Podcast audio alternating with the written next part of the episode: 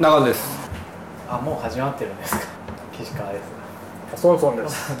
気軽な感じでいいっすよはい。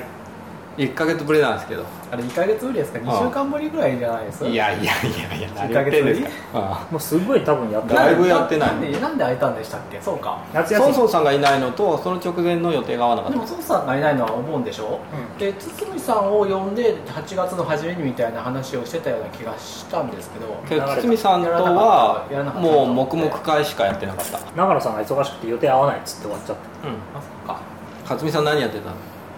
私は私はそんなに大したことはやっあんまり変わりないですよずっと雨だったからあんまり外も出られなかったしえ何したの家でいつもと変わらずちょっとだけゲームを進めてあのた。見ちょたっとじよゃちょっとじゃねえだろ。だいぶ だいぶ進めてたライブでもない完全ゼルダ廃人じゃないですか。剣の極意プロフェッショナルかモードでクリアするってちょっと正気の沙汰じゃそうそうマスターモードで剣の試練を全部こうしたっていうのは、まあ、なかなかあれ自分としてはなかなか達成感のあるないですか。のでしたねどんぐらい大変なの野球に例えるとどんぐらい野球に例えると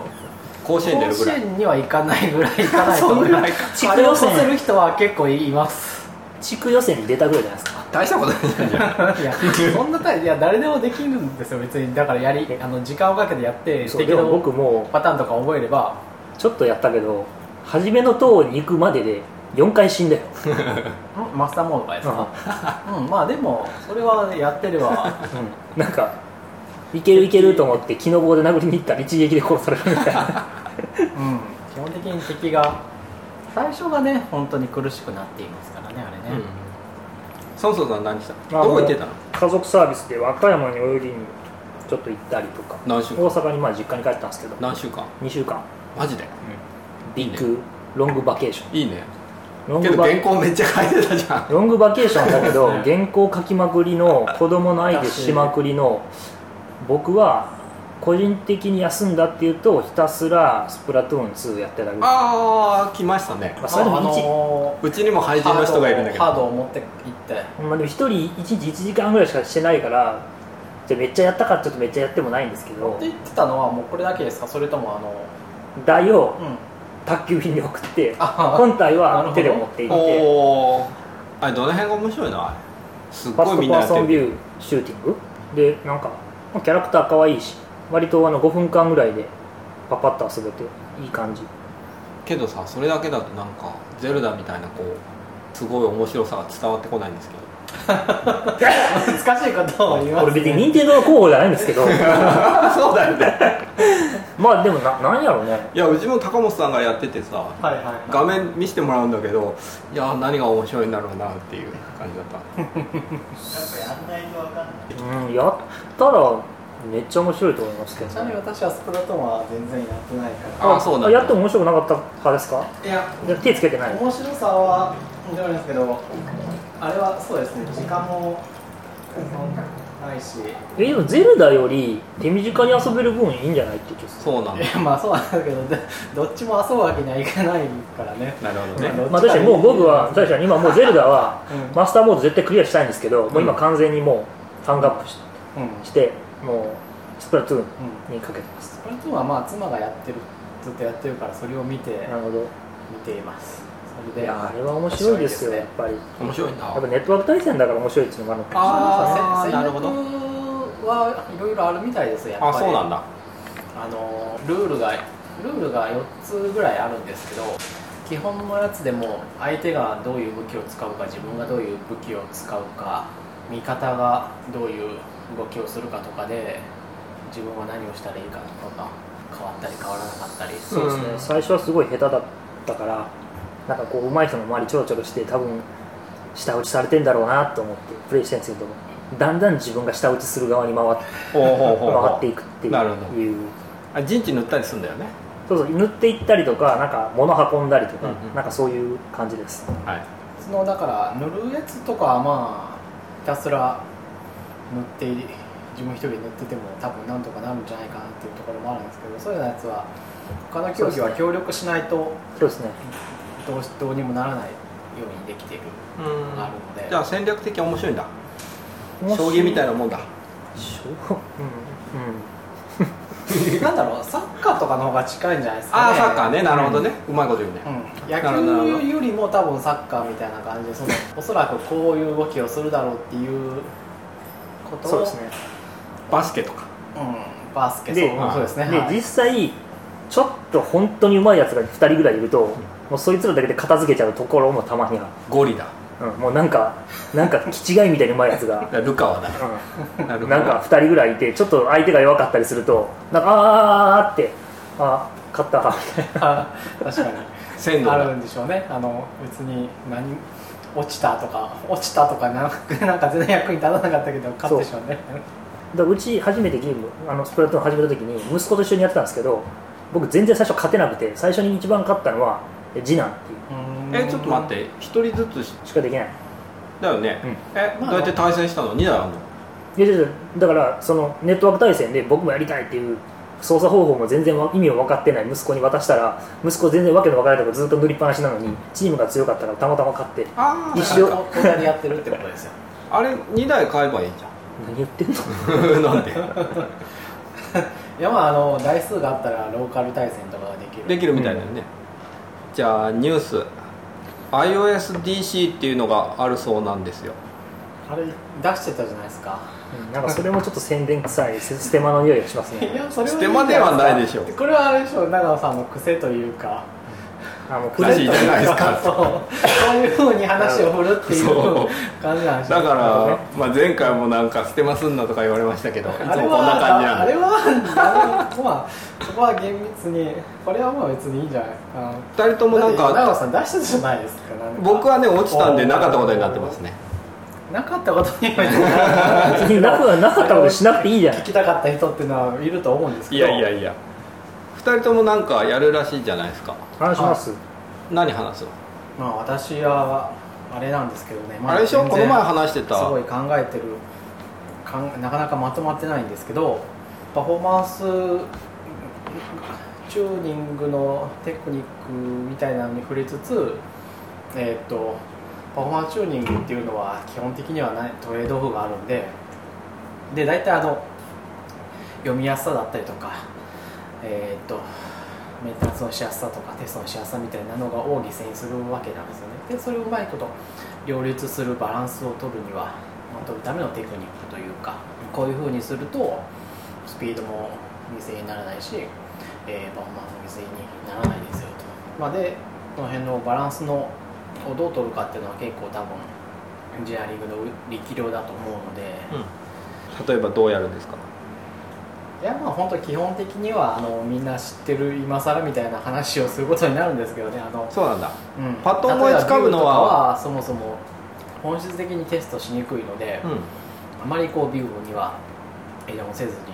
えーモデルに分けてモデルの方を分厚くしてモデルの方をテストしていくんですよとかそういう状態をまあカオスな状態からあの小さい小さい状態をたくさん持つようにするとか、うんそういう話をするんですけど、なるほどなんかそれで聞くとさパフォーマンスのボトルネックになるのは大体1個の箇所で80%とかなんとかそういう話があるじゃないですか、はいはいはいそうですねだねだからそどういうこと今言ってくるのかえっと全体のあのパフォーマンスを落としてるののうちのうん80%は大体1箇所で起こってるみたいな、あ分散してないってことな、ねうん、そうそうそうそうそうみたいな話があってだから巨大な1箇所をピッて直せば全体はかなり治るみたいな話があるじゃないですかそうケースバイケースなんじゃないなんで読んだか忘れたけ基ど本テクニックでうんまあその ボトルネックのうち影響の大きいところを直すっていうのはやっぱりまあ一番効果はそれそれそれだからなんだっけもちろんそうそいれはうプロファイル取ってそうそうインストゥルメントで一番巨大なやつ潰せば、まあそれもはうそれは他そうです何もやんなくていいみたいなそれはどんな時もそうですよまずはプロファイル取ってさっもうきこケースバイケースって言ったじゃん本当はだからそれはプロファイルしろしろってことですよいやいやプロファァイルしたらだからでっかいところが出てそれを潰せばなんか80%ぐらいとかそういう話らしいよ知らんけどのうるせるわまあなんかそういう話もするするといえばそれなんです典型的なボトルネックはまあこうこういうことがあって例えばこれとかはすごい分かりやすくて、えーっと直しやすいんだけど、まあ、直してもあんまり全体に対する影響はないですよねとかねだった例らえばコードを最適化するのはやめといて、うん読みやすさを残しておきましょうみたいなと話、かね、はいとかそうあそうですね典型的な話で言うと例えばそのマップとかリデュースとかああいうクロージャーを受け取るようなものは普通に呼ぶのに比べたらまあ早くはない比べればの話ですからねまあマップとかリデュースを使ってるところ普通のフォーループにしたらまあうーんと3倍ぐらいは早いかったりするんですけどそんなに変わあの3倍 ぐらいまあ早いですよるあそうあのけどまあ3倍になってもたかが知れてるよリリーね、、スビルドでばあ、まあ、結局そううんいうことなんですよ、リリースビルドでバックビ0.0001ル秒がドとか0.00 Swift3 と4でもだいぶ変わるんですけど、特にリデュースとかは速くなるんで、でへいえっとあのまあリデュースにかかるコストとフォーにかかるコストを比べてるってことうん、そうですね、ああなるほどそれはそうでしょただまあ、でもそれも差が出てくるのは、もう、何十、何百万件ぐらいを、いや、もちろん、うん、鳴らしたらって話だから、別にあの100個ぐらいの繰り返しでも差はであるんですけど、でもマイクロステップレベルですそうよそうそうそう、うん、 ぐらいの話だからっていうあれですよね、体感できなかったら別にどうでもいいかなっていう感じがするまあでもやっぱりさっきそれもな奈々さんおっしゃってましたけど、まあ、何が支配的かを考えなきゃいけないそれに対してなだるかほどら今遅い処理に対して何が支配的かってそう例えば画像処理したい時に何かを認識するっていうのが50マイクロセック、えっと、ミリセックかかってる時に4分が全体のコストで1ミリセックかかった時にここ倍早くしても全体には何の効果もなくないから、このメインテナブルって書いてあったからこの前言ってたテストの話をするのかなと若干思ってた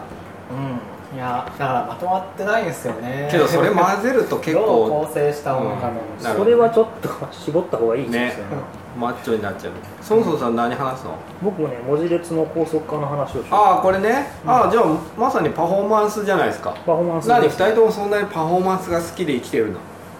関数をいや別にパックするのはまあまあ面白いですよねうんううんんゲームみたいだよねう目標があってん、うん、クリアするまああのあれですねだでもね最近のやつ早いんですよ、うん、早いよね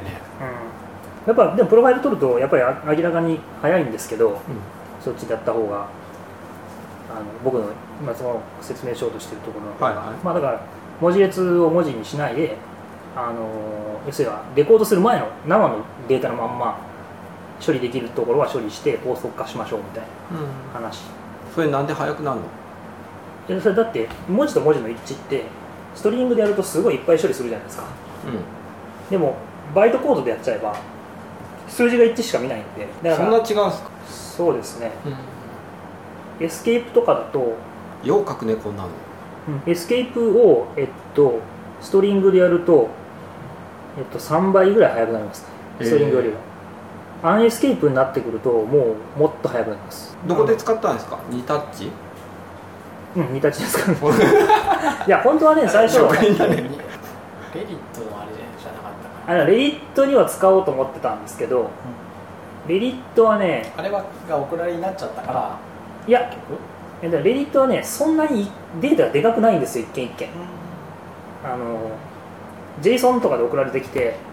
割となんかまあせいぜい20件ぐらいの可愛いデータなんでうんなるほあどんま重くないしで割と HTML だったりデータがあの整形されてるんでもうどっちかっていうとそのパーサーを作るのはマジで無理ですみたいなよくできてる頃なるほどでで 2, た2ちゃんの場合チャンはネルのデータあのねが開業区切りとかなんですよでそれがあるんであので昔はこれこれもこれも講演の内容バラバラ喋っちゃうけどいいのかなあどうせ誰も聞いてないからいやー知 公ってる人は結構いると思います入れよますいねや別にあの喋るのはうん、まあいいんじゃないですか宣伝昔はねとにかく遅かったんであの文字列のまま開業コードでぶち切りとかするとあのほらコンポーネントオブみたいなのあるじゃないですか、うんうんうんコンポーネンツオブか、うんなんかあれは遅いですあれいやでもね最近早い早いもうねあ最の分近割するやつそう、うん最近ねもうね拮抗するぐらいああそう なんだ早い、うん、あの 3G の頃とかはコンポーネンツオブとか使ったらなんかもう昼寝してこようかなぐらい遅かったんです けどだいぶ遅いねそうそれをまあ昔早くするために使ったテクニックとかを全部やるとむちゃくちゃ早くなりますよみたいな話と、まあ、あとあのサロゲートペアの話をちょっとしようかなとああいいねサロゲートピアホッケ問題ねそうですねうんどういう手こっていう感じはサロよゲーくト使われそこそこ使われる割にサロゲートペアだからなんだろうまあカウントが合わなかったりとかっていうのが大きいですかとね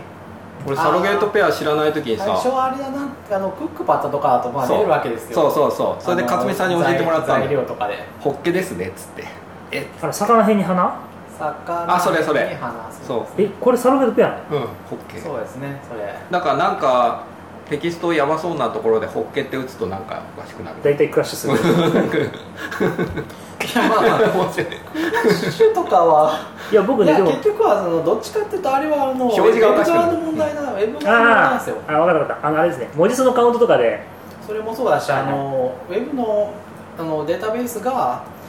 えーの文字そうコードがあによることが多くて UTF-8 プラスなんとかとか DB で言ったらじゃないと扱えないよねうあんなるほど分割する前の文字コードで持っとけばいいあでもさあれだとでかすぎちゃうのがデータがいや結局あの入った時点であのその文字がなくなっちゃったりとかしちゃうんでそう扱えないあそうかだもうか値らどっちかっていうと投稿したものが消えるとかっていうのでなるほどちゃんとだから出てくるんですよねそうそうそうそう要は要はデータベース側がちゃんと例外処理してあるからこの値域の文字使えないっつって切っちゃうってこうとかんなるとほどかなんか変なんで入ったりとかまあ入んないねはい、で,、うん、でまあ結構場所によるみたいなことがあったりするんですよね何の場こ所の画はい面はなんかはいはいは文字がそのホッケとかあったりあとはまあ絵文字ですよね絵文字を使う人多いからタイトルとかまあ絵文字が絵文字がまあなんか消えてしまっていると投稿したものがっていうのだけだったらまだいいんですけどそれ以降が全部なんか切れるみたいな現象とかもあーなんかありそうってよくわかんないんだけどあそるあるあるれがまあありそうなんか画面によるみたいないうありそうそそれれはは多分あれでしょうねだからなんか 多分以降のバイトのぶつ切りがおかしくなってんそうそうそうそう多分なんかレコーダーがこけてそうそうそうなるほどあとパラメーーターとして受け取った時にそのレなんか、えっと、リクエストパラメーターの中がおかしくなっちゃってるからその後がおかしくなるとか、ああどっかでアンパスタンドみたいなの入っちゃってそみたいうそうそうそうそうなああーありそうまあなんか消えてしまうっていうのはだから結構印象が悪くて、うん一部消えるならまあなんかまだ直しようがあるけどそれ以降全部消えるとかは下手したら一生懸命入力したものがうわほとんど消えてしまうようなことがそれそれ切れる起こわけだわから僕もねサロゲートペアをここのライブラリーで実装したのはテストコード走らせてたからもうなんかいけるなと思ってたくさんデータを壊したら当然クラッシュしてほうほなんでクラッシュするのかなと思ってうホッケだった OK だった あのユニチャユニチャの値になんか6万とかなんかすげえでかい値が入ってて、うんなんで文字コードにそんなでかい値が入るのかなと思って調べたら自由の女神だったへであそっかこれが噂に聞くサロゲートペア問題かと思なっるてほどであの詩を読んでうんレコーダー書いてエンコーダーとレコーダー書いてえすごいねそんな書けるんだいやめっちゃ簡単やえまああの一応あのここからここまでっていうのがサロゲートペアぐらいならまあそんなに問題はないんですけえどおもう資料が作ってあるすごいねわかりやすいいいねこれね前どっかで作ったことがある気がするんですげえな前ねこれねすげえざーっと説明したからちゃんとこの辺説明したいなと前から思ってたまあでもこの辺をなんかこう相手にするんだったらあれですよね普通にまあ SWIFT に任せてしまえばっていう話もあるといえばある、あいやまあそうなんですけ結局そどのパフォーマンスいやを違うんですよ HTML の特殊文字はこのスカラーの UTF-16 で書くんですだからそれデコードするときはあの NS アトリビューテッドストリングを使うか自前でパースする以外道はないんですつまり平テキストにアンパスサンドシャープ X はでいこの例えば自由の女神の絵文字が書いてあるとするじゃないですかうんはでそいつをデコードして自由の女神として例えばテキストビューとか UI ラベルに出したい場合は自分でパースするかあと NS アトリビュティドストリングのなんかええあの HTML ドキュメント拡張を使ってやるかしかないと思う僕は現状はうーんそうなんだその HTML ドキュメントの拡張は死ぬほど遅いいあ のアルファベットストリングを使ったあのやり方はあの結局ウェブを使うんでそうですよあそうなんそうあだれだってあれはレビューとして中身あれウェブ切ってるんですよね多分中 身あれはそうですねウェブキット呼ぶからそれあのメインスレッドじゃないと呼べないしかもあそうなんだえな何なんですそかれは遅いわメインスレッドからしか呼べないそうなんだまああれでも全然ダメじゃんいいじゃんじゃあソンソンまライあブラおリ手ー、軽でお手軽ではあるあそうあのでああととねもう一つあの確かね SNS ストえー CN ストリングじゃない CF ストリングトランスフォームがまあ使えるんですよ早くはないけどああそうなんだえ俺それレコードしてくれる確かにあったね勝美さんに教えてもらって使ったわツイッタークライアントの時必要だった忘れました多分それで普通になるって言ったらカタカナひらがなのとこの変換があ多そう分だそうあーあっただあったあったそうかそうかあったあ半った角半角全角とかかいや絶対遅いよ典型的だと思うんですけそうあど絶対遅いよまあまあ遅僕いのより早いはずがないいやそれは早いですそうだねいいね面白そうじゃんじゃあ2人の面白そうなセッションは両方とも土曜日なので交互期待勝美さんが私1時半うんでソンソンさんが僕確かロリ4時半4時15分とかでその次の日17日になんとですね技術書クラウドファンディング iOS11 プログラミングプレビューっていうなんかイベントが入ってまして宣伝ですよ これ宣伝ですよね1回まであそれはなんかあれですよねそういうのオファーがあったんですよねそうそう司会僕は司会でこの日に来る著者の人ほぼ全員だねまあいるでしょうからね所さんも来るよねいやメンバーカウントででは離れ、は反応なかったけどはいけど誰が来るの iOSDC かは多分あんま所り分さかっんてないけど運営だったと思うんだけどあそうでしたっけうんだからほとんど来る神鍋さんは来れないでしょ、うん要さん来れないけどえっ、と堤堤ささんんはは来る来るから要さんと加藤さん加藤さん来るのかなハテナの分かんないけどアあテナの加藤さんは来るんじゃないですか本当私がやってる加藤さんはあのあの編集の加藤さそうんそうそうは来るよ来るって言ってたあそううんなんだなんハかテナの加藤さんは申し込んでるとかも言ってなかったけどなあそう、え分かんない来るかもしれないけどなんかそれ全員でなんかわっと話して本の宣伝をしますーまあでも、はい終わんないですよねどうなんだろ1人2分ずつ話してう2分2分もある2分2分2分しかないの2分しかない2時間ぐらい喋れるけ結構長いですよ2時間ぐらいそれは喋れるでしょうけ どあのそれはつまんないからなんだねろうそんな聞いててもどあなんつうこと言うんだ よどうですかあアスク・ザ・スピーカーでいいんじゃないですかソンソンさんにい2時間やぐらいの講義を受け そうねそう俺をいじめたいいや話したいって言ったらそういう時間なんになってもか悪意を感じるちょっといやいやだって2時間もさこれ喋っても面白くないでしょうん多分ね多分ね大学の講義になると思いますそうだよねいやなんか面白いじゃないですかねいや本当じゃあやるかこの後何も予定入ってないみたいだからジャックしてずっとやるか前にええあ入ってるよライトニングトークあるよライトニングけどここ場所ずっと空いてるからあなんだったらあのずっと話しとくここライトニングトークにと勝つかどうか iOSDC 版 NEXTSTEP.FM やればいいんじゃない収録やるここ勝手にジャックして、うんめちゃくちゃ迷惑だね生生公開録まあ音まあいいね じゃあやりますかちょちょちょ来いてよや来てよみたいなうじゃあダメって言われたら別の箇所でやればいいよね隣のスターバックスうんとんかいや 私もほらマシンラーニングとかディープラーニングは興味があるしいやちょっと前にアルファアルファ GO の話とかもしてたじゃないですかああしてたしてた、ちうんょっとうんうんあそれだからあそれちょ焼っきと鳥食ってた時の話え焼き鳥食ってた時の話焼きあそ鳥の時してたね食時の話したっけ、そうそう録音ではやってなかったでしたっけ録音でもちょっとやっわてかんないけどいや、うで私もちょっと、ね、アルファ GO のアルファ GO の論文がちょっと読みやすいっていう話を聞いたんでアルファ GO の論文をちょこちょこっとあ本当。読み始めてるんですけど、でもあれはちょっとやっぱり読みやすいといえども、 ね、それなりの知識がなえいっとと読みやすくないような気がして、うん多分読めないと思ううんソンソンさんがねうん前焼き鳥で読みや解すい解説してくれて読みやすいと言ってもかなりちょっと難しいなと思って、相当難しいですよ、うあだったらねポナンザの人が最近書いた本を買ったらいいと思いますなるよほど、あのすごい面白かっうた、ん、わかりましたっていうかねいやなんていうか難しいというかアルファ GO はあれは正当ではないっていうかいや正当です正当なよ、んですかうん、あれモンテカルロああでいやってうんだ使いよ方っていうか普通ああいうのに使わないでしょっていうところが面白面白かったというかいや刺激だったよねいやむしろまああれでこう語がで語にの役に立つあの技術が語の役に立つのかっていうあそこは発明だったみたいだよモンテカルロでやるのはいやモンテカルロやるのアルファゴの前からもうずっとある話だから別にあれ新しくもなんともないですそうなんだうんそれで、えっと、5, 5に対してその方法が使えるっていうのを見つけたっていうのはすごいって言ってたまたそれはもう2006年ぐらいの論文ですああそうなんだそれは全く新しくないです、ういんや当然そのあモンテカルロ探索をやったらいいっていうのはもう昔から分かって昔ってもう10年ぐらい前から分かっていて特に5に対して強いってことは分かっていて、うんチェスとか将棋はあんまり強くならないとか強くなるとかいろいろまあ議論があるんですけど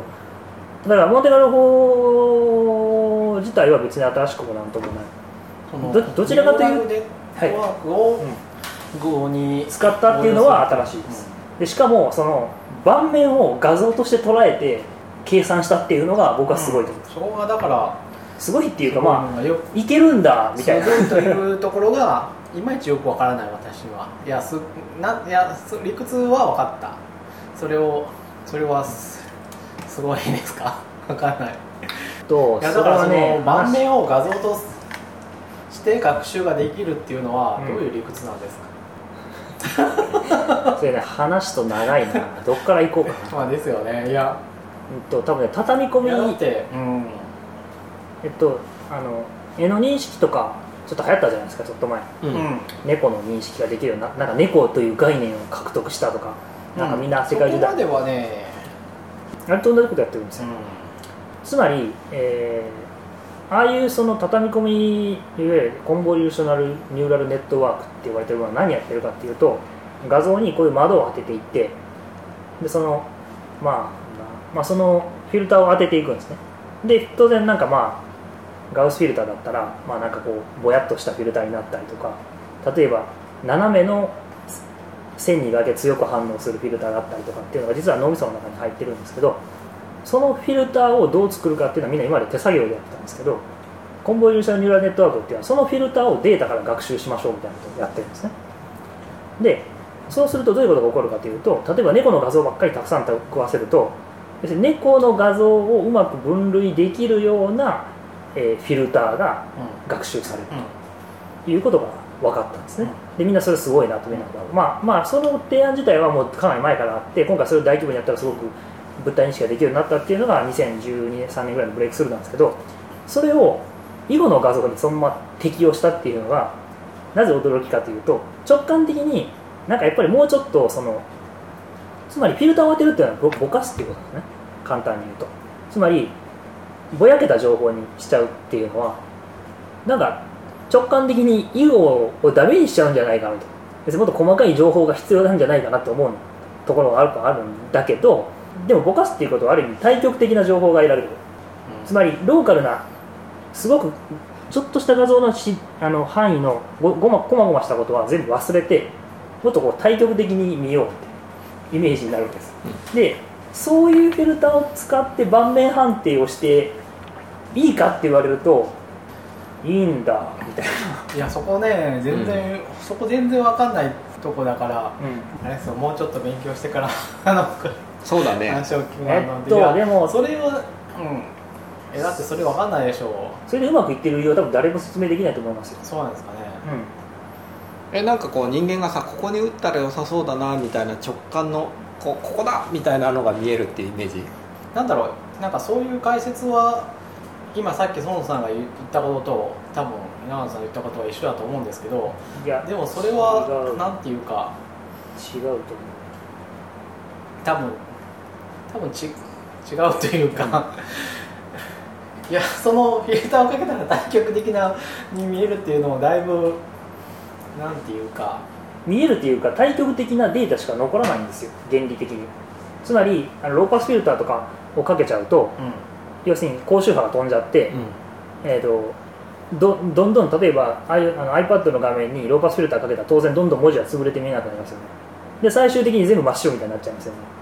ということはローパスフィルターを5回かけると真っ白っていうのは全体的にこの画像は白いんだっていうのが分かるわけじゃないですかでも全体的に白いんだって判断するってすごく難しいんだ難しくないですか,、うんうん人間一瞬で分かるけどコンピューターはそれするのはすごく難しいんですうよん別に全体的にこの辺が囲まれてる囲まれてないっていうのを人間は一瞬で判断しちゃうんですけど、コンピューターにそれを判断させるには何らかのロジックが必要なの当然なんかここの例えば黒がこういうふうにチェーンを作っていてここが空いているのでここは囲まれているとかいうロジックを考える必要があるんですよね例えば面積だから3目半でここは囲まれているこっちは5目半で白が囲んでいるみたいな数値情報に落とす必要がありますよね面積を単純に比較する場合はうん、うんでもそれを例えばニューラルネットワークじゃなくて、まあ、そのコンボリューションとか畳み込んでいったらなんかバーって畳み込んでいくと最後は白白白黒みたいになったらあ白が多いんだねみたいなことが一発で分かりますよねそれがまあ画像を使ってなんかぼんやり対極的なものが見える対極的な情報が得られるみたいなっていうようなことができるようになってるからできてるのかなぐらいに僕は思っているだけで別にだからそれが人間とひらめきと同じことをやってるかというと僕は全く関係ないとうんつまり盤面の判定の情報としてそれを使ってるというだけであっていやうん人間人間にとってのひらめきはどちらかというと強化学習の枠組みで語る話であというかね結局アルファ4ってそのさっき言ったそのボルテカルツリー探索みたいな話とニューラルネットワークを使って盤面のスコアを考えましょうっていう話ともう一個強化学習っていう話があって、うんうんそのまあえー学習データがないのでコンピュータ同士を戦わせてある種ちょっと乱乱卓乱数性も入れて突飛な手も入れながらコンピュータ同士に寄付させていきましょうみたいな話のこう3つの話があるのでそれが多分ね人によってはくちゃくちゃになっちゃっていて、うんうん飛んじゃうんですね話が、うんだからそこは、えっと、切り分けて説明する必要があって結構難しいと思います、うん延々機械学習の話してますけどいやまあなんでそういうのをあまあそういうのをまあまあでも知るのはだいぶ知るのがだいぶ面白くなってき たあーそうです個ね人的には分かったら面白いだろうね分かるとやっぱりね現実的にどう応用していくかっていうのがなんかこう分かってくるからより面白くなると思うなんかまあそんなん絶対できないやんみたいなこうあそれは使えるかもしれないみたいけどなんかいまいち踏み込めないのはな、うなんんかどんな本とかを読んでも、う結局コンピューターリソースを持ってないとデータを持ってないと何もできませんって書いてあって、うんその通りですね、もうだからえ俺頑張ってもしょうがなくねみたいな思っちゃうん、それは正しいと思いますう ねそうなるよね全くもって正しいです Google 入るしかないみたいなまあでもその辺は別に小規模でも使えますからね時間がうん、あとはまあ、けどだってテストして試して結果が出るまで3ヶ月とかかかるんだよ個人でやったらやる気ないじゃんそんな3ヶ月もかかるようなデータを多分ね集められないあと思う本当じゃあもうそもそもないわじゃえでももっと簡単な問題を解けばいいんですあよ、はあはあそれわかるけど、うん最終的にちゃんとやろうと思ったらそうなりますとか言われたらうーんなんかいやならないと思いますよだってそんな問題設定をまず持ってるのはそれだけのログを処理できる人がいないわけじゃないですか、うんうんつまり例えば1億枚の1億人分の人の顔を識別しなきゃいけないっていう人がもしいるとしたらそれってもう Facebook ぐらいしかないでしょ人が映ってるか映ってないかぐらいだったら多分すぐできると思うけどうんだってそんなそういうレベルでいいやうんだったら1億枚はいらないと思う本当何枚いります1万枚とかいいんじゃないのかな本当分かんないまあえでーもじゃあやってみる別に人が映ってるとかいじゃやないそれけどやったからやったけど終わんないんだけどって僕に文句やっても知らないよいや伝送に行って GPU のあのすごいやつを借りてやりますよじ演奏なんで貸さなあか んのゃあ貸してよいいじゃんやだよ共同研究え共同研究な何うちに何の利益うんまあなんかよくわからない話になってき たから一ち回ょっと戻すとしてじゃあニュース iOS11 ベータ7出ました出まし7たはどうですかい今まだ不安定ですねあの電池は減るけどなんか電池もだいぶいやだいぶマシですよいや全然ダメもダメですか、う、うん、出かけたら20%になってヒヤヒヤした何時間ぐらいですかそれうん2時間それは減ってますねそれなんですかね、うん iPad はねなんかあるんですかねベータ4ぐらいまでは一晩ほっといたら空になってたよもう今は全然大丈夫一晩どころじゃなかったですけど ね1分1%ぐらいの時がありましたよあったあったすごい熱くなっそてれた明らかにさそ明うらかに絶対変なプロセス動いてるよ うん うんいやすごい熱くななるんでどうしようかなすごい熱かったもう熱くてホッケが熱いもうあの普通に見てたら数字がパーセントの数字が減っていくからいやで私だけじゃなかったから全世界的にもうみんな怒ってるっぽいから普通にツイッターとかでバッテリードレイン iOS11 とかで検索する とまあベータ版はいつもそうだよ出るので使ってみてどう今なんか良くなった何も変わんないんですけどまあ例えばログインのところをあれいいねあれとかは便利ですパスワードね、うんあれいいねあれいいねうワンパスワードみたいなのが内蔵されんてるあそうですそうあであすそううんあれ今まではだいぶそれなりの手続きが必要だったんですけどちゃんとすればすごい綺麗にパスワードを自動入力してくれますけど、何もしてなくても、えー、とパスワードフィールドのあれでさえしてくれていればキーチェーンに入っているものから自分でこう選んで入力することができるので、まあワンパスワードみたいなもうんんですよねあれ仕組みとワンしパスワード使ってないからわかんないけど仕組みとしてはバンドルアイデンティファイヤーとそのフィールドのセットで保存してるって感じですかねんあのー結局サファリのキーチェーンから行くわけなので、あそっちしかダメうん、他なんあかまあもしかしたらそのアプリが保存してるキーチェーンには行けるのかもしれないけどなんかアプリだけしかやってないのになんか覚えてるやつあったんだけど基本的にあれサファリのキーチェーン、うまあだから iPad そこらですよ辺はやっぱ iPad 変わってますよねん iPad どうなりました iPad いいよやっドぱラッグドロップどうですか全然使ってない 使わないんだいやまだあのアプリケ対応ーしシてョンないからがでしょないっていうのもあるしあのねこれこれが僕ね一番気に入ってるのこれねこのあスクリーンショットをああそれねそれ別に俺ちょ iPad だけじゃないよ iPhone もあるよあそうでできますよ iPhone もあるよほスらクリーンショットを撮ったほらら右下に出てほらほら、はいこれも超便利ですよこれあれがあれしてこれこれいいよね、まあなんで知らなかったかというと一昨日初めてベータ版に出たから iPad, あそうだね iPad, iPad はずっと入れてたから、うんあとはあのルックフィールは多少変わってますよねあうんあランジタイトル、もそうだし、フォントは太くなうんうん一回り太くなって、アイコンも基本的に細い線使わなくなりましたよね、はいはいはいそうですね、ま丸みがでかなりえっとベータ3ぐらいまでは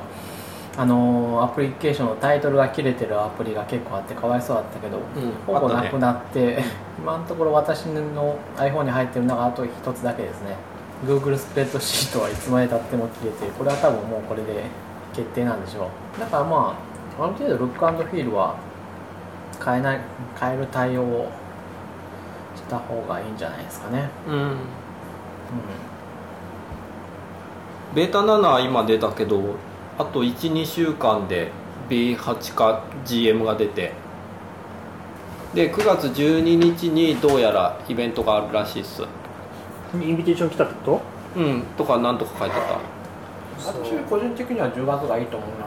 いや俺もそう思うんだけとどなんで10月がいいのいやまだちょっと安定してないじゃないですかけど毎回これで出るからねもうちょっと時間かけていいですよっていうそれで X コードがね本当安定しないし iPhone もつそううかだけど X コードのコンパイル遅すぎじゃないえ早くなったっしコンょパイ全ル然はあれだけどリンクが遅いのかな Mac 買えないわ新しいえあのまずあの新しいビルドシステムの方にしてますあれはデフォルトじゃ変わんないですよ、そううなのもうもうなんかマッ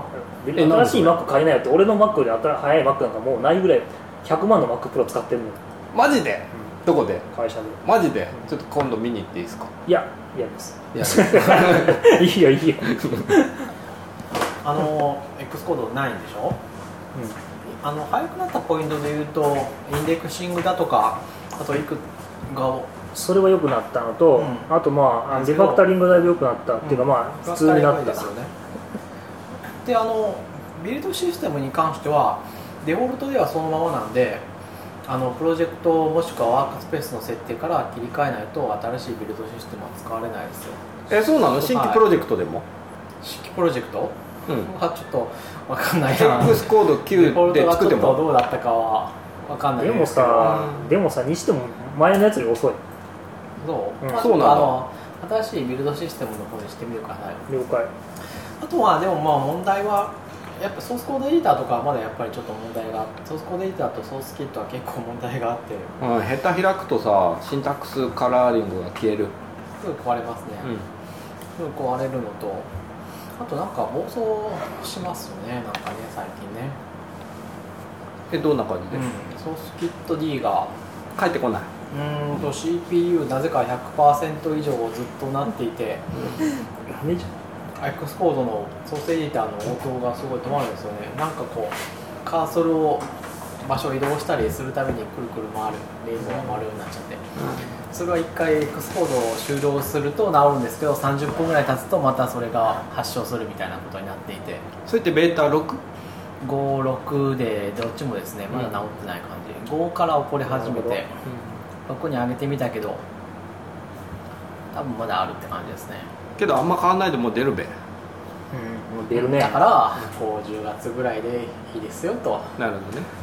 10月いいですよ本当にそんないいよねうんけど出ると思うよ多分9月20何日そうにかな iOS11 出ちゃうねこれありますそうかな、出るなまあえっとあとうんアプリケーションで言うと多分今使ってるアプリで見る限りそんなに大きな影響はないっぽいのでない全部動くなんかあの今までの中では最もあんまりなん何かもしな上く位て互も換性がうまあ高い感じがするん大して何もやっとらんのじゃ何ねもしなくてもいいんじゃないですか、うんまあでもあの UI キットとかは内部的には結構変わってるからそうだねの普通に使ってるもんじゃないですけど結構ライブラリー作者さんとかはまあ困る人は多いと思いますよあやっぱりなるほどテーブルビューとか内部の構造変わってるからそうだねうーえそうなんだんうんもう僕そんなのいじるのもうだいぶ前にやめたから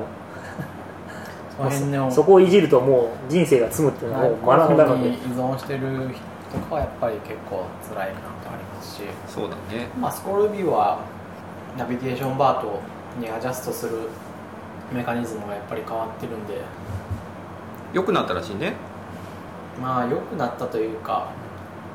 何動回説き明はされ変てもわ動きは変わんないんだけど、うんまあそっちの方が API としてはいいよねって感じですね、うんうんうん今までは難しかったからな、そうだねうなんん、かまあまあ AR キットを載せた何々みたいなのが出るっていう話噂みたいな話が結構あるからやる気と対応したアプリがいっぱい出てくるだろうっていう話ですかねうんアップルが例えばマップアプリの中でああ AR キットを作っ使ったナビゲーションやるとかはいはいはいなんやらかんやら言ってるから、うん iOS11 本物版が出たら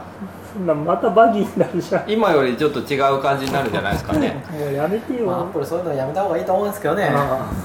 そうそれそれ前もって公開しとかないとさそれ一番大切な機能じゃないっていう けど今作ってるんですよまあまあそうなんだろうけどさまあ古くはというか去年だったらフォースタッチですよねもうバレてんだから 出せやみたいなバレてんだからっていうか別に隠してるつもりはないカップルが隠してるわけじゃないんだったらもう言っちゃっていいじゃんってなると思いますけどね何何フォースタッチってフォータッチはだから新しい iPhone が出るまでは隠れてたそのの API は隠してなの情報はベータ版にすらかっ出てこたなかったあそうだったんだそうあのーミーティングで、あのードスタッチやるよって言ったその日にリリースされたベータ版に搭載されて、みんなこれで開発やってねみたいな無茶言うかみたいな だかえいつ発表されたのこれらそのいやそのイベントですゴールデンマスターではいはいそれが多分解除されてオープンになったやつが出てきたああなるほどこれ別にアップル隠してなかったですよね普通にえ隠してたよ隠してたんいやあのそういうのがあるってことは普通にえ情報統制でし機能してましたしてたっけしてなしてなかったじゃえヘッダーには書いてなかったってことヘッダーには書いてなあやそのかなっんていうかいや今例えば次の iPhone だったらえっ、と有機理論が採用されて、うえー、と画面がこのベゼルが丸なくくなるとかなってとかっていうのが出てるじゃないですか、うんそういう情報統制たをえベゼルなくなるアのップルは本当に隠そうと思えばアップルは隠せるわけだけどまあその辺隠してないわけじゃないですか、うんうんうんほとんどっていうような感じだったじゃなかったでしたっけポスタッチってああなんかフォースタッチの噂あったような気がするねすいませんでしたね忘れたけど、うんいやなんかそういう状態なんだったらもう別にこう API からさっさと出しておいてくれよと思うわけですよお前はどっち向いて仕事してんだと いやそういう人みたいにこうほんの本当に隠し通すものはまあいいですよ別に隠し通せば有機 EL かぶどまり悪いだろうなじゃあ久々に iPhone リリースから10年の振り返りのコーナーやりましょうかはい今回は2012年です2012年か2012年はですね12年何年前やっと5年進んだそんな7年企前画そんな企画やってたっけあそうかやってたねそうやっと5年進んだ半分ですよだからそう半分進んだ10年だからそう iPhone5 が出ましたとうんあと iOS6 でした5はあれじゃないですか5は4インチです2コアになったんですか5は2コアじゃないですか違あう知らない 5S 2012年は何やってたか分からへんな2010年何やってた2010今ちょっと Gmail 検索してる 2012年でしょ僕はクックパッドに転職です確かにクックパッド入ってる時に iPhone5 出たわ伸びたわ iPhone5 買いに行った気がするなうん、行ったよね長野さんはその後じゃなかったでしたっけ長並んだんだよ野さあん違うわ並んで並んだのは 5S だ 5S で並びました、私はもうその頃は5の多分頃は並ばなかったと思うんですけど予約でちょうど朝そのクックパッドでなんだろう朝礼うんみたいなのがある日でだったんですけどなんか発売日だったからちょっと受け取ってギリギリ終わりかけのところにこうバレるかなバレないかなぐらいな感じでついてっていうのを覚えてますえなんだっけ多分バレるかなというかまあ明らかにバレてるんです けどあのアップルの袋持ってるしなるほど行ってきたんだ朝 お前買ってから来たんだろうなみたいな目黒うのんソフトバンクショップかなんかに勝美さんと並んだじゃん朝あああれはそうだあれなんでな並ぶ必要があった並んだっていううか前の日に頼んどくんだけど取りに行けるのが行けるんですよ時間が決まっててで時間ごとに呼ばれて克美さんはすごい早かったのあ朝11番の人ですよで俺は申し込みが遅れて夕方になったんだよ確か並ぶって言ってもまあ4人ぐらいです記憶ねにあるよなんかえらい自慢された覚えそうそうそうそうそう それで手に入れたねうでこの時に初めて画面サイズが iPhone の歴史で5年目にして初変わったのああー縦に伸びたのかはいはいはいそそうれはそうですね320の480だっうん、けかから526だっけら167 60え67だっけ、んそっかで伸びてあの対応してないアプリは88をナビゲーションバー部分568かごめんなさいうん568ね568か、そううナビゲーションバー部分88を足すな部分のあの真っ黒い領域ができるっあてそういでうすねはいなんかうんすんごい状態が発生してあれまだいいですよなんだっけこのこれこれとかいまだによくわ からないうんそうだねこれとかって言ってわからないですねあのホーホームムボボタタンをンをダダブルタップブルタップししたたららナビゲーションバーが下に近づいてくるっていう、ちあょのっとゴ名ミ前忘れたなゴミ UI を一体何のためにやるのかよくわからこなれい、使ったことないけどたまになっててねねびっくりする時あなんだっるけなんだこれ宇宙の狭間が見えるっていう僕何してたかな 本書いてますねあ本当何した iOS6 の SDK の本の書いてるログが出てきたおおうんまああれですかシリーズでずっと書いてたやつじゃないですかね、うん6さ変更点調べてみたんだけど、うん特に何もなかったっすよ面白いやつ一番 き一番気になったのが YouTube アプリの廃止っていう、はいはいはあと最後のあ YouTube アプリあったそうねテレビみたいなアイコンのやつあとスキューモフィズム最後の OS 伝説のいはいはいはいはいっていうぐらいで機能的には面白そうなのなかったんですけどなるほどそもそも何書いたんですか本面白いのあったのか機能セグウェイ書いたああそれかストーリーボードストーリーボードが出てなるほどあそうかの辺の話を書いたそれねまあまあ iOS6 って言ったらストーリーボードもそうだしえコレクションビューも iOS6 じゃないですか確かそんなあ感じ本当当なかったよえみんーな手で作ってたオートレイアウトは次オートレイアウトはどっちかな iOS6 だねオートレイアウトなんとじゃあ南部的には結構大きいですねこの伸びた分オートレイアウトでやりましょうってなったところだねうんなうんるほそうでどしょうねまあこの辺からね次はもう iOS6 が出るので、まあ、iPhone といえど画面サイズはバリエーションがありますよといううんことはもう当然考えなければいけないこととしてうんあるわけですねそうなったってことですね今度にまあ Android でと比べると Android の人たちはがまあ結構たと、まあ、たまに言うわけですけど人たちの世界でいうとまあ50以上のバリエーションがまああるわけなのでそれと比べれば、まあ、楽といえば楽だけどまあそれでもあれですよねもうねほとんど見なくなったんですけどまだたまに解像度をもう増やさないでほしいとかまた解像度が増えるのかみたいな文句を言ってるデベルパーの人を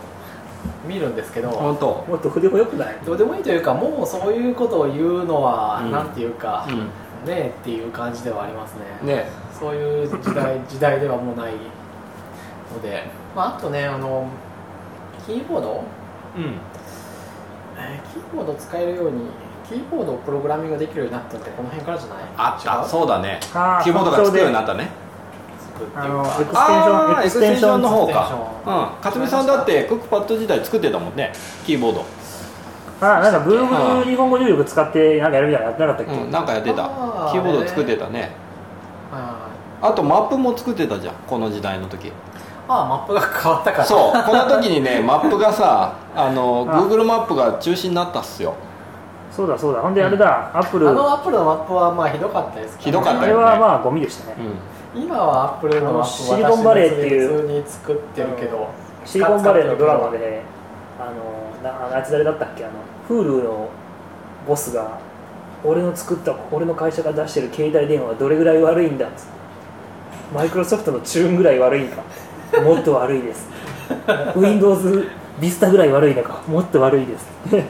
iPhone4 かもっと悪いです Apple マップかみたいなそうなんだそんぐらいひどいってそういでうあ最後にアップル4アップルの iPhone4 で悪いのかってそうだっつったらファーって壁殴るみたいなでシーンがあるぐらいあのギャグにされるぐらい悪かったひどかったね、うんこれから5年間頑張ったってことですよつまりで今は使える使ったことなアいかッらプルマップですか全然使えないよアップルマップ Apple はすごく使えますよえ Google マップにどうやって対抗するのこいつで Google マップと比べていいいいとこがどこにもない気がするないと思うんですけどいや Google マップも一長一短ですよあの検索とかはやっぱ検索っていうか曖昧に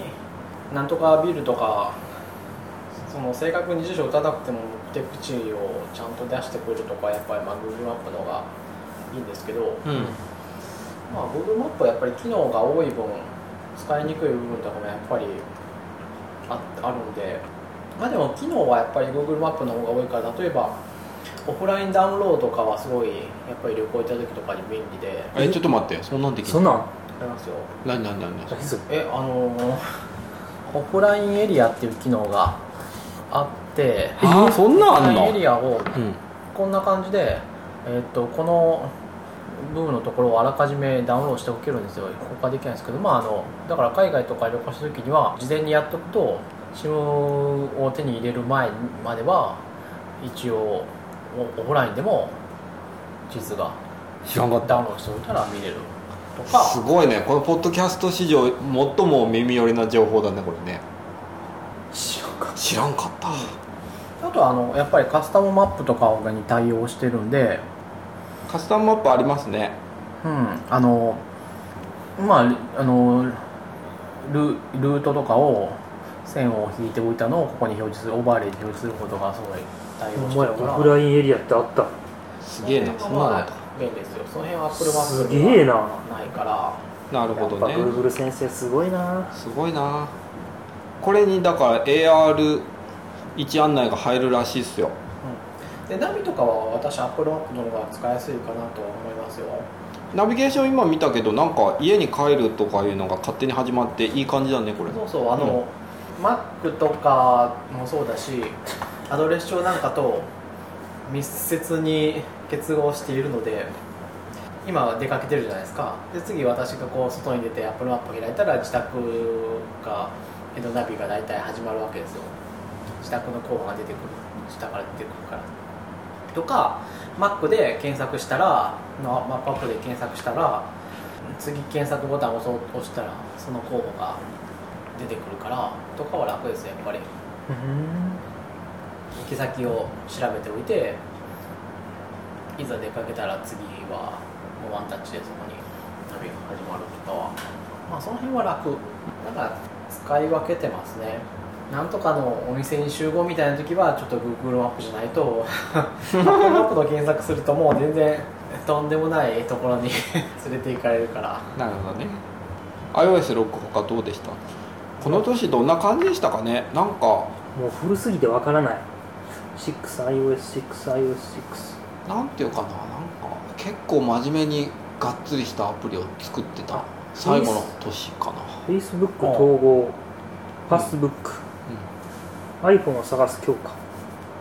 iOS のクックパッドフルスクラッチ出したんだからこの年ですもんねえーこの年次の年うんこの年この年か、うん本違うっけその翌年だっけ当どうだったっけなそうか翌年かもね翌年かもねかもしれないうん年またいだか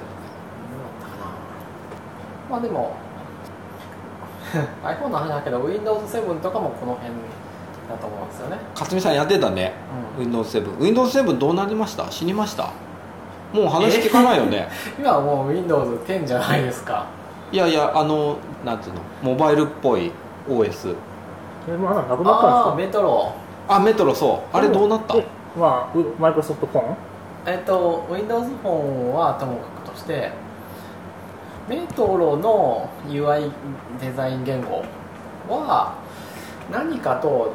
合流したんじゃないかな結局なんだっけななんかなさくはないんだけど先にフラットっぽいデザインやったのメトロでしたよねう翌年 iPhone がやるわけだけど、うんうんそれが Windows7 のメトロっていう別のやつだったの、んうんうんうんうんうん、それ今聞かないよねどうなっちゃいました、でも今は結局 Windows のアプリを作ったら Windows アプリになるからなんだっけ UWP だっけそういうのになるからうん結局いやなんかちょっと忘れましたね忘れたなうあれ意外と UI 好きだったんだけど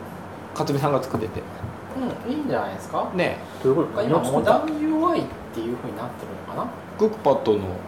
アプリでメトロで作ってたあれ JavaScript で書くねえええじゃあウえ Windows フォン向けってことうん Windows のタブレットっていうか、ああそんなんあったんだあのあった Windows7 が出てきた時なんだろうタッチスクリーンを結構なんかやでってまし使たねうようなデスクトップぽいプラスなんかあれですよねこうなんかヒューヒューヒューヒューヒューってこうそうそうそうそうそうそうなん買かっていくやつだ、うんうんむお画面の奥に倒れ込むみたいなそうそうそうエフェクトのやつそれでそっちの UI も使えるんだけど普通の Windows にもなりますみたいあなったあったあったあった二なんか重だったんだよ切り替えるねやつなんかでもなダメだったななんでそんなことするんだろうねなんでそんなことをするか どっちかでいいじゃん別になんかさ Linux でさなんか GUI と CUI 切り替えるみたいなのがまあそういうことですよねまあそういうことだよねうん、まあ、ね Linux で言う GUI とできなかったですからね CUI を切り替えるのとはちょっと違う気がするなうん、うん違うんだけど、まあくな脳内的にはそういう感じでしょなんそだのキーボードでこうカタカタやるときはこの OS でなんかタッチでやるときはこの OS みたいいやでもなんかシチュエーションとしては一緒なんですよそのな、あのこっちだとできないことがあると触れないものがあるとかそうそうそうそうそういうことですあ w あ i っ f た i ののか設定とかはそれはいけるけど僕全然なんか何回か使そってれ以外の設定は普通にコントロールパネルを開いてやらないと出てこないとうん、かそうそうそうだからゆとり向けとガチのおじさん向けみたいにこう切り替える OS だったんですよ、まあやっぱり Windows フォンこけたからそういう風になっちゃったんだろうかなって思ってたんですけど Windows フォン良かったけどねよかったけど、もう全然ダメだったじゃんダメだったねうんなんでだろうね売れなかったいやあれはそれはしょうがないですよ今さら後発で今さらいやだって勝てるが出してどこにかなるわけがないうんそうだねどうかな僕はもう完全にどうもならんですよそんな真面目にやってないと思ってましたけどねだってオフィス全然使えないしアウトルックとかも連携全然ダメダメだしじゃあおかしくないですかってうちでもねいろいろ検討しようって買ったんですよね会社でねでいろいろやったんですけど iPad とか iPhone はうちのオフアウトルックで綺麗に同期取る時に見えるのに Windows フォンができないうん そうだねなんでやねんみ たいなまあ、でもあの辺新しく出そうとしてた Firefox のあれもそうだし基本的に戦略がいやまああったのかもしれないけど表向きから見える戦略は基本的に間違ってましたねうんそうか僕あれいくらでも勝つ見込みあると思ったけあどな本当なんでだってもうオフィスに頼ってるてかオフィスが全てだと思ってるおじさんたちってたくさんいるじゃないですかなるほどなるほどじゃあエンプラで行くってこといやだからそそうの辺で1点突破すればまだ良かったかもしれない、いや一般的には普及しないだろうけどそれでそもういやでもそれすると絶対マス握れるからそこから攻めれるじゃないですかとにかくちょっとでも足がかりのマーケットを作んなきゃいけないのに、でマイクロソフトの圧倒的優位性はどこかって言ってもオフィスと Windows じゃないですかまずはそこをもっとガチガチに作り込んでほらアップルだったらあなたたちが普段使ってるワードもオフィスもアウトルックも全然使えないでしょだからやっぱり仕事は Windows なんですよっていうとこから少しずつガジを上げていかなきゃいけないのにそこがまずそもそも iOS に化けてるっていう時点でもう論の外ですいやまあでもなんかど何をちまったか Firefox も Windows もこんなに簡単にアプリが開発できますそうそうよっていうところをアピールしてきたからダメなんですよやっぱその時はアップストアがあるのがすごい強いっていうふうに見えたってことかなあまあでもそうなのかねもしれないアップスターを作れなかったのかもしれないけど、それはありますでアップストアがあったらいいっていう人は全員アプリケーションを作ったことがない人ばかり、うんうん逆なんですよアップストアがなぜ成功したかっていうのは逆なんですよ、うんみんなだかがら iPhone 使ってたからそううん、もうそううんそうだからそこが大きな間違いですねその開発者のうん僕も何回も言ったその何話とかっていうことをするのは全く無意味なのでもう何何であって もいやでね僕まあ一つ思ってたのがいいんですよ別に開発者のために開発してもらうために何かを施 策を打ったり物を作るのは大切なんですけど、それよりもまずやらなきゃいけないことがあるうんそうねそれはまず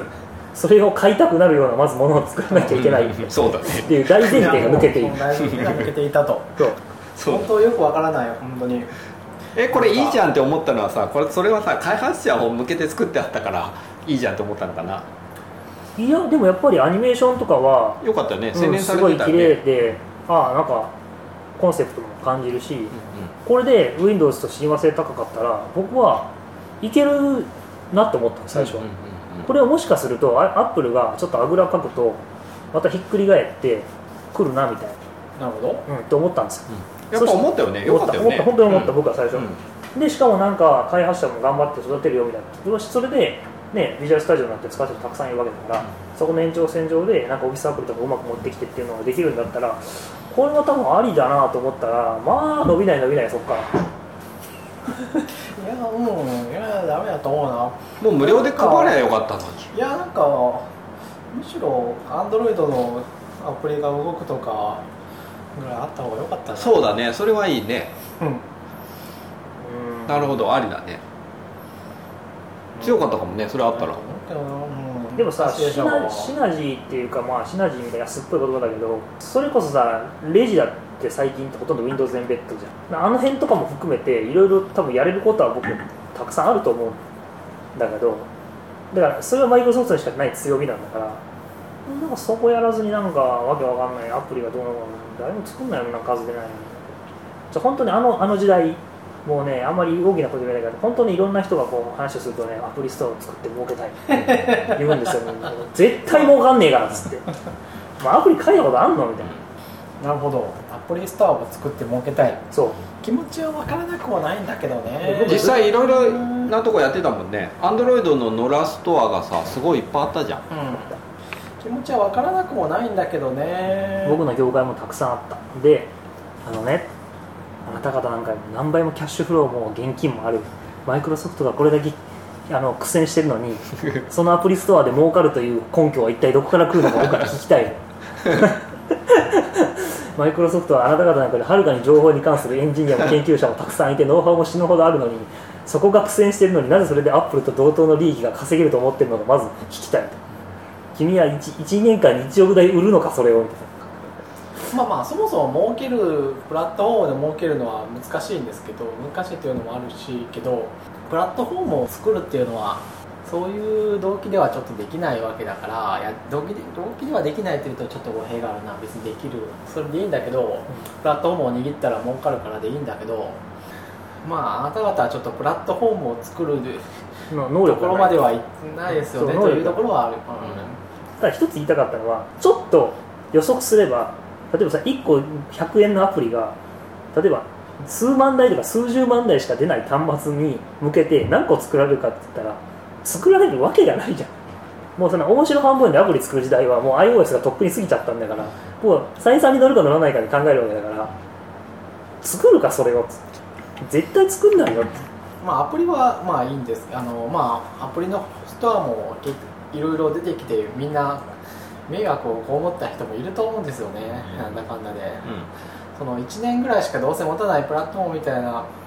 ものとかあの生地コンテンツを持ってるところがこうちょっとそういうのを作ってみたいみたいなことに手を出すのは基本的に大体外でしかないことが多いと思うんですよね、今だったら漫画とかそうだそうなんですけど、うん本もちねょっと前そのパン本とかももちろんそうなんだけど、まあ、本はあのアップルとアマゾンがやってるんでアップルとアマゾンも100点満点では全然ないんだけど本を本のプラットフォーマーとしては全然ダメなんだけどまあまだいい講談社とかがなんか独自のアプリとかででで何かを展開するよりもまあよっぽどいい、ジャンプがジャンプアプリの中で漫画を提供するよりもまあはるかにいいと思うんですよねで講談社は例えばその漫画アプリを今 リニューアルしようとしてるわけでそうなんだあれは、うんちょっと前にうん1年前か1年半前か忘れたけどそれぐらいの時にあのなんかこの UI キットっぽいけど UI キットじゃない何かみたいな作ったんだこの謎のテクノ見て分かるやつねこれな変だよねなんこかれ謎でしょ、うん謎のテクノロジーでこれを作られ たアプリに変わったんですようん初めはそうじゃなかったんですけど全く全くっていうか9割同じ見た目だけど、うんなんかこうおかしいね UI キットではないそうテーブルビューを使うべきテーブルビューっぽいんだけどテーブルビューではないみたいななんでテーブルビューを使わないんだろうあれじゃないクロスプラットフォームなやつなんじゃみたいななうん何かあるんですよこれ、うんあそういうことかでそうなんかアンドロイドも一緒もなうんだよねすごいこれすっごく使いにくいんですよ、ほでまあこれよりは多分良くなることはまあ間違いないんですけど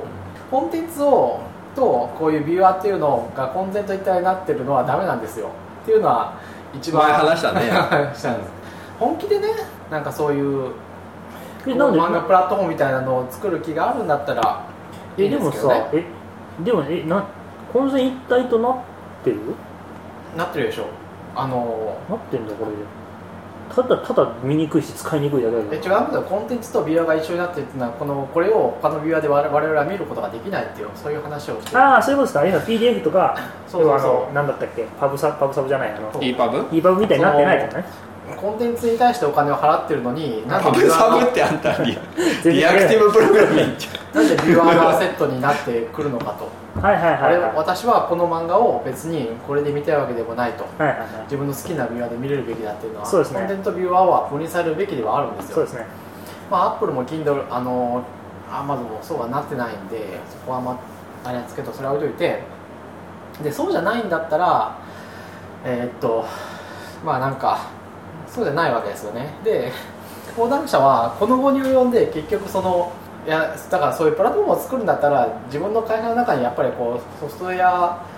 を作る人っていうのを置かないといけないそれをこの後に及んでこうハテナとグッドパッチに頼んで作るわけなんですけどでいいものあの今よりいいものはもちろん出てくるの分かってるんだけどそれはあのその漫画をのプラットフォームを作るということにおいては全然ダメだということなんですよ結局ちょっといい漫画アプリが単発でできて終わりとうんうんなることはもう対局的にはねうんあかんだろうだから結ね局その辺のことを理解してないところがストアを作りますとかプラットフォームを作りますっていうのはもうっていう話ですよねと議論がわからんものっていうけどそれは要するにコンテンツプロバイダーとものを見せるっていうところを分けた方が理想はそこいいででもそれをしないしないのであれば、ちゃんと作れ、えーとまあ、ちゃんと作れそうでソフトウェアを作る人っていうのを外に置くっていうのはその選択はこの場合においてありえないわけですよ、もうまあありえないですね、うんもし僕がやってるいうもし僕が考えるなところらがやっぱりば理解できてないのであればまあ、それはまあ、まあ、永久に理解できないんじゃないですかね多分要はやっぱり氷を自分たちでやってちょっとでもいやそう思うでしょうお金をねでね稼ぎたいっていう欲求がもう前に出てるだけだと思いますそうなんでしょういやだからねそれはねダメなんですよで多分売れてないと思いますよ理これ解できないやで私どっちも月額購読してるしあのいやこれにお金払うんだけ ど だってこれでしか読めないんだってでジしょャンプがいやえこんなクソアプリに金払うと俺信じらんないマガジンは Kindle にも出てるんで Kindle で読むのは別によマガジン出てるねそこはいいそこはいい出てるねジャンプは Kindle に出てないんでそこは本当にダメ、 まあそれはいいとして、うんまあ、いやいやだから我慢して使ってるわけですよあでもお金払ってるって言ってもジャンプ以上のお金を払っジャンプを買う以上のお金を払ってるわけじゃないですよ300円とそもそかもさん多分間違っていてどういうことどういうこビューアーにはビューアーの部分にはほお金は実質的には全然払ってないんですよジャンプを買ってるのと同じ額のお金しか払ってない払うああなるほどなるほどたまにこの無料とかのやつ見たりするんですけどもうなんかさロードで固まるわもうどこで落ちてるか全然わかんこれもし定額と かで払ってたら投げつけてますよだってもし Kindle で本ダウンロードして見たい時にさって見れないってもうありえなくないですかいやまあそうなんですけどなでしかも普いやそうなん通だけど普通まあ Kindle だったらやっぱりこれはコンテンツをいろいろ寄せ集めてるから Kindle はやっぱりあ不安定だよねってやっぱり講談社のやつは自分たちで用意してるからいつでも綺麗に見えるよねって言うのかなと思ってそたれらだったらいいですけど、ね、なんで講談社のやつが一番見にくくて落ちてなんかロックされるわみたいな、いやまあ集英社の話ジャンプの話ですよねあじゃあ集英社はい集英社どっちも一緒だもんな、いやで、うんないやだから講談社の主演者もやっぱり自分の中にその手やを手体を抱えてないのはもうこういう商売やってるまあ論外であるとけどそれとまプラットフォーム云々って話はちょっと若干さクロスしないじゃないですかあいやだからいやそうしないんだったらもういやもう本当にアップルとかに任せするべきではあるんですよじゃあコンテンツプロバイダー、うんクリエイターというか、うん、あで孫さんが言ったあのそこのやっぱりソフトウェアの重要性が理解できないであろうっていうのは理解するのはまあ難しいとは思うんですけど、うんけどソフトウェアを作るっていうこと自体が配信っていうことだから人に配るんだったらアプリ頑張れよって話うん、やっぱりあんまり話もあるしいや、その話について今私がこれから言いたいのは、基本的にソフトウェアをは外に頼めばいいですかみたいな話ってのはもう基本的にない話であってそれうんうんうんもう一般教養のレベルでうんうん知っとかなければいけないことですよねという話です、そう理解はまあ難しいよ難しいと思いますよそもそも実はそれあのすごいあって私がのにすごい近いスタートアップの会社でもそういう話が出てきてソフトウェアを他のところに頼むこととかしてもいいと思うんですけどなんでしないですかみたいな話がこう自社ミーティングの中に出てきたと、ああなるほどというなかなかカルチャーショックで、うん、うんいやなんかでもそういう話は多それは分多分出るだろうなっていうのは理解はできるんだけどいやで結局私はその場にいないいたわけじゃないけどそういう話を聞いてうまく答えることができなかったと。なんでダメかっていうことに関あしてそうそうそういや、ん出してもいいかっていやでその答える時にうまく答えることができなくって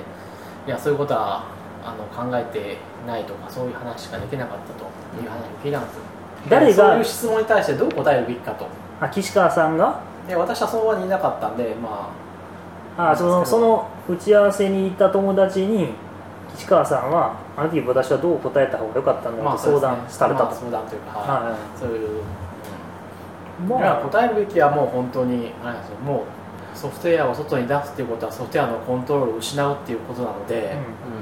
もうそういう選択はこの時代はありえないとまあ、やめるってことですよねだからそうですねも僕うはビジネスとしてそう僕はもうビジネスとしてそこのうまみを捨てるっていううまみを捨てるというかもうビジネスとしてそこはもう成り立たないわけですよねなんかラーメン屋がインスタントラーメン出してるみたいな感じだよねああそうですそうねですねすごいあれ言うと思うそうですでラーメン屋がね出汁をねよそから買ってきてるから、でうんうんそうだよねもそれでもよくって、あのでいやそれはもうなんていうか何でくくってるかっいていうかなるる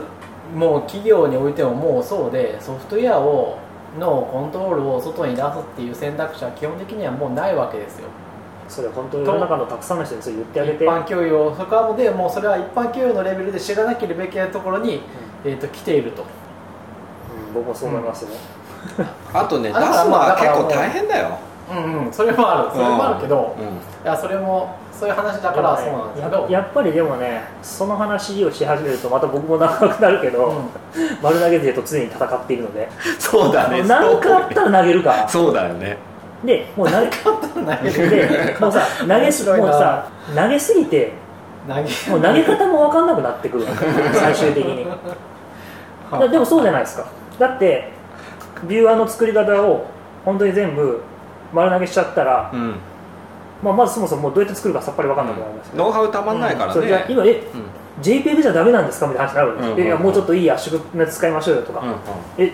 PDF じゃダメなんですかみたいな話になるわけです、うんでどんどんわけわかんなくなってきますねでそうすると何が起こるかというとそもそも、えっと、今お客さんって何で見てたんですっけみたいな話になってくるんですなんでかというともうタッチしてないからああもう分かんないんですよ何していいかでそうすると次何が起こるかというとこの仕事を誰に投げたらいいかも分からないんで すよなるほどどうでも何も分かんないけそどう体験したことないんですけど、あの多分いねやけあどのそうかもね、うんうんあのね、でもさ、まあそれもあると思うんですだからかんもうこのビジネスは切る、うんここはもう一切コストかけないし、ここで儲からなくてももう構わないっていう人は僕はそれでいいと思う。うまあ、実際、だって、例えば僕たちが、僕らがもし本書いて、Kindle で、えー Amazon に売ってもらうっていう時は、要するに小売りの手数料と広告費とか、維持管理は、まあ、要するに Amazon に足すあのリスクを分け渡すことによって、その分そうのいうことだよ重みを僕たちは捨ててるわけうん、そういうことだよねね。で、それは僕は全然戦略的に正しい。うんた正しい可能性もある。けど出版社が取り次ぎに全部流しちゃってるみたいな話と結構一緒になるからなるそうなるうんで、んうんただまあでもそれはどこまでリスクを要するにだってもし本一冊しか出さないんだったらそんなことうん、それはねそうリスクかけて何の意味もないのでそうだだねからそれはどこをビジネスのこれからのお金儲ける主眼に置いていくかっていう話だけだと僕は思うんですよ、そうだねでもねああでももう私はでももうちょっと違うかなどでもねもううの領域でお金を儲けるにしてももうあのソフトウェアをコントロールするっていうことはやっぱりもう捨てることはできないというそうところにそれは来ているのがそうな入っんてでるすそれはどうそれはもう一個の視点で今度は、まあ、今まではそういう観点でソフトウェアを切ってきたっていう人たちはたくさんいると思うんですけど、うんうんうんもうだんだんソフトをもうなんていうの捨てきれなくなりつつあると思うでも世の中のノスタルジーを感じてるおじいちゃんおじいとかアホな人たちはそれが分かんないんですよまだみんなパンチカードの時代で止まってるんですよはいはいはいはいそういうあと一個思うのはさ外昔の外注してた時ってパッケージソフトウェア的なものを外注してたっていう感じは結構あると思うわけ聞いてる一回できちゃったら、うんこのソフトウェアができちゃったらもう結構完成とうんいうようなやつだったらまだわかるんですけどなるほど今ってそんなことはなくてなんかアップデートしなそういソフトウェアなんてまあほぼないわけで、うんそれでやっていける市場とかないから、あーそれを、えっと、今までのパッケージをこれで作ってくださいっていう外注の頭でやっていくともうこれやり取りが何回とかもなっていくし、それを外に出すと戻ってくるまでまた時間かかるからもう全く追っつかんとでしょいうことになるじゃないですかな。るほどうんでもねそれすら分かんなくなっていくんですよ、うん投げ続けるとあそうか外注の弊害としてはなんか予算が決まってこれでこう作んないってといけないってなるでしょその時に責任者の人が後でこの機能がついてないじゃないかって指を刺されるとうえってなるでしょそうなると何が起こるかっていうとちゃんと全部の機能を盛り込みなさいみたいな話になるわけうんそうそうですねそうするといるか分かんないような機能も全部盛り込んでなんかこう巨大なものになるわけでこれを頼んでけどほとんど機能いらなかったみたいな話になっていくじゃないですかうん、うんそうなっていくとめちゃくちゃいろんなものの費用がかさんでいくだからミニマムバリアブルプロダクト MVP みたいなものをちょっと出してみるみたいなこと不可能じゃないですかっていうふうになっていくから、まあ、全部においてダメだと思うまあまあそういう話そうだし、自分のビジネスにフィットしないものがだからあのさ勤怠管理のさシステムウェブのシステムとかもうむちゃくちゃじゃないですか知ってる出勤退勤みたいなうんあるんあれってなんでむちゃくちゃかっていうと全部のお客さんの要望に応えれるようになってないといけないから全部がついてるわけですよワードみたいなもんやね難しいですからねそう出退そ勤とまあ出退勤とか人事とか経営とかはまあそもそも 複雑っていうのはありますけどねそうけど別にさえ来た時にピッと押して帰る時にピッで、えっと、1ヶ月まとめて申請ってやればいいだけなのにそれすらもできないみたいなものになってるわけです先生なんでかっていうとそれってもう僕いくついくつか社内の業務改善みたいなのもまあなたってちょっとやろうと思ってやってるんですけど、なんで研究者の人がやるのかよくわかんないけどあのね まあ簡単に言うと効率ベースで考えてないんですよ要するにだからなんだったらシステムに合わせりゃいいんですよ要するにもう勤怠管理のソフトはこれとこれしかないからどっちかに合わせろみたいななぜわざわざそこを改造するみたいななるほどねそうで例えばね決裁文書は例えばまあさすがに1億2億10億100億になってくるとちゃんと社名残して社員ついてコピーしてくださいねってなるんだけど単純なやつはもうエクセルシートでいいっちゃいいわけです逆に言うと、それとかなんでこんなさ A4 のプリントアウトに写さなきゃいけないのみたいなのあるわけじゃないですか、あのねそういうのが要するにもう切り替えましょうよっていうところなんか日本はねまあ、アメリカも同じなのかもしれないけど特に日本の人たちは僕は多い気がするうんなるほどね私もパッケージに合わせるそれがねなかなか切り替えられない人はたくさんいるんじゃないかなっていう気がするであとソフトウェアの開発に関してはもうね最初は多分ね投げも少なかったんだと思うんだけど人が確保できないとかもあるのまあそれはねあるかもしれないそれはもちろんあの難しいと思いますよ講談社がソフトウェアのチームを 中に作るっていうのはそりゃ、日系はやったみたいだけどねうんそこに行くっていうまず動機が難しいそうだねいやでも登場者の人たちが何を考えてるか分かんないけど冷静に考えて、えっと、最もソフトウェアとこれから密接に関わるのはまずここらのコンテンツ産業うんそうだよねですいよやもう今からハードウェアに変えるなんてことはまずもってありえないですよね絶だから対に当然、うん、まあコンテンツ産業に限らずですけど私の思う立場としては、主張はそうですけどまあこの人とかいやでもさ今さら今さらあのハテナとグッドバッチいただきますっていうのはいや最初のまあ一歩としてはいいですけどそんなねえみたいな話じゃないですかでもそれで何が変わる何が何でもき変わるらんないですかっていう話いじゃないですやかでもさやっぱりさいや例えばでもね飲み物作ってる会社とかうん本質的にやっぱり関係ない人ってたくさんいるじゃないですかだからそこが別に例えば社内の在庫管理システムをどっかに悪投げするっていうのは僕はあの別にそんなに悪いまあ、まあまあ、作れうんるまあ、と思う、勤怠システムぐらいだったらとか怖ねいないけどいや在庫管理在庫管理とかねはかなり怖いロジスティックスはまどあうだそろううなってくるとねでもロジスティックスさえ別に丸投げするとこもあるわけだからそうだねスティックさえ丸投げをするっていうことでそれはいまあいいかいやだってもう例えばさパナソニックとか東芝とかサントリーみたいにそれはもう超単位で金儲けてるとこは自分たちでロジスティック管理してもペイするけど、うんなもんちょっとしたもの小物売ってる人なんて自分たちでロジスティックやったら破綻しますよね、だかうんそこはらそれがだってヤマあのヤマトだってうんそうじゃないですか、うんでだからまあそれそれは業態の規模にもよると思うんですけど、だからまあでも何で食っていくかっていうところがまあ僕はやっぱりさっきから言っていうか主眼なんですけど、うんどう考えてもコンテンツ産業とソフトウェアっていうのはこうどんどん一緒になっていくというか、はなっていってるのに、